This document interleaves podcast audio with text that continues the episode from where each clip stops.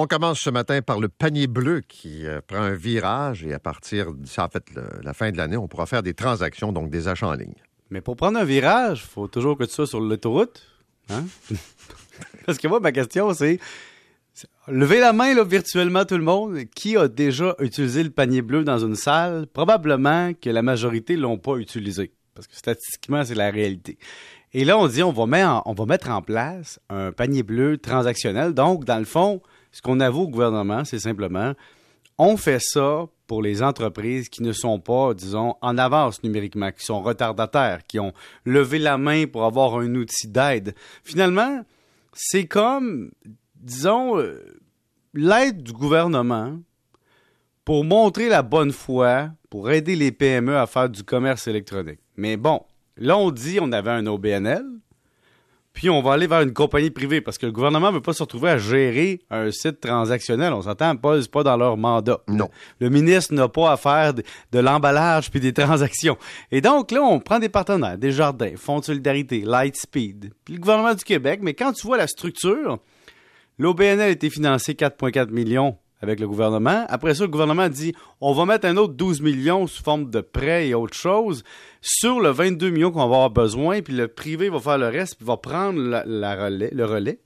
Et finalement, on se rend compte que ce site-là va être financé par quoi? Ben, par des frais de transaction qui vont être de 7 à 15 pour le commerçant qui vend. Dans le fond, vous voulez une solution? On vous en fournit une. C'est pas parfait. On ne concurrencera pas Amazon, on ne sera pas croire ça.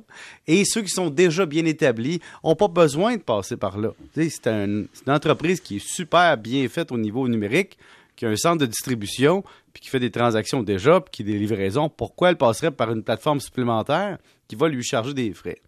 Puis moi, l'écueil que j'ai vu ce matin, qui est très, très précis, c'est soulevé dans les médias, c'est les frais de livraison. Puis je vais vous mettre un cas bien précis. Tu vends du thé en sachet pas bien, bien pesant. Tu vends un livre, ça, c'est pesant. Et donc, tu as le libraire qui pourrait dire, je vais passer par le panier bleu, puis tu as le, vendeur de thé qui vend des feuilles très légères. Bon, ben, si tu te dis, je dois vendre pour 60 pour avoir les frais de livraison gratuits, puis ça veut dire que tu acceptes d'assumer les frais de livraison à partir de 60 pièces, celui qui a une commande qui coûte cher à, envoyer au client va payer plus cher. Et donc, implicitement, on n'est pas en train d'aider le commerçant en lui disant, regarde, ça va te coûter de 7 à 15% de marge. si tu ne vends pas pour 60 pièces, si tu vends pour 60 pièces, faut en plus que tu assumes les frais de livraison pour le client. Je comprends qu'on veut faire des économies d'échelle. Je comprends qu'on veut dire au client achète beaucoup. Mais on demande aux commerçants d'absorber, puis c'est pas tous les commerçants qui peuvent absorber. Donc, est-ce que le commerce électronique au Québec va évoluer tant que ça avec cette plateforme-là? Et est-ce que Paul Arcan, quand il va faire ses emplettes, et Pierre-Yves, leurs emplettes de Noël, vont avoir le premier réflexe de, taper panier bleu avant Google? Ça, c'est vraiment ma question. On veut créer un centre d'attraction. Mais est-ce qu'on va y arriver? C'est une maudite bonne question. Je vais parler avec M. Dumas euh, du panier bleu tantôt.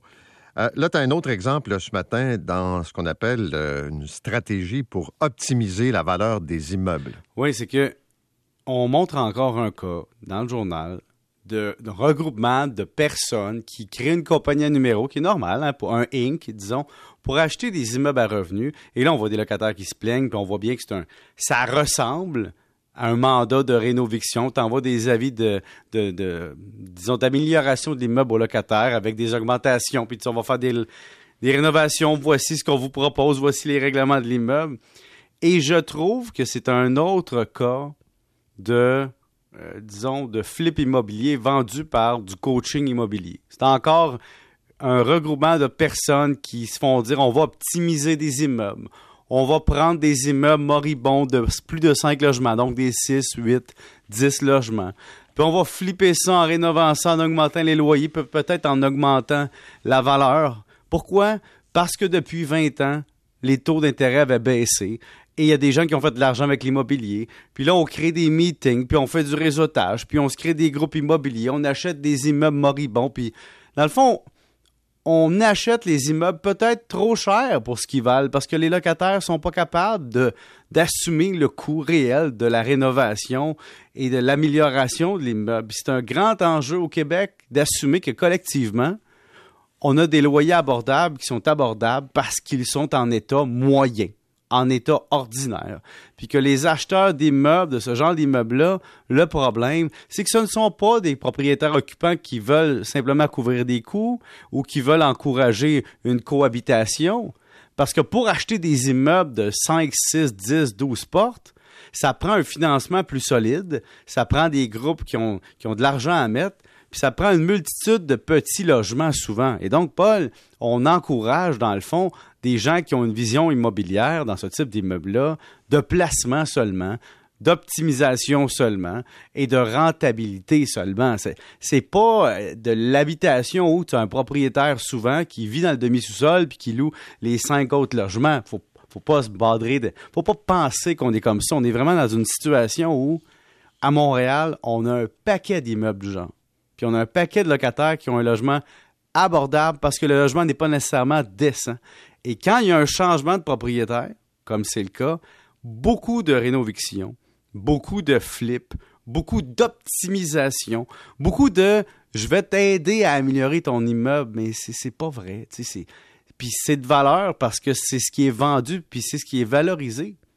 Tu arrives dans un groupe immobilier, puis qu'est-ce que tu veux? C'est faites du réseautage, en 100 jours, devenez propriétaire, montez-vous un parc de 0 à 100 portes en peu de temps. Donc, ça, c'est pas ça la vision de l'immobilier. L'immobilier, c'est que tu achètes un immeuble, puis la vie, puis les décennies t'aident à payer l'immeuble par levier. Mais un groupe de jeunes acheteurs ou de plus vieux acheteurs qui achètent en disant on va acheter en gang, on va faire de l'argent rapidement, on va en acheter un autre, en acheter un autre, en acheter un autre, on vend pas des jujubes. C'est la vie des gens qui est en dessous. Donc, j'essaie de séparer au Québec les propriétaires occupants de duplex, triplex qui doivent couvrir leurs coûts, puis dire que leurs locataires doivent couvrir le coût des rénovations parce qu'ils doivent arriver pour payer le loyer. Puis des groupes qui achètent un immeuble en voulant optimiser, puis en voulant faire un coup d'éclat, puis en voulant se bâtir un parc de centaines de portes, ben il faudrait pas oublier que derrière tout ça, il y a du monde qui vivent des réalités. Merci, monsieur. Salut. Salut, bonne journée. 7h24. La 640, Marc.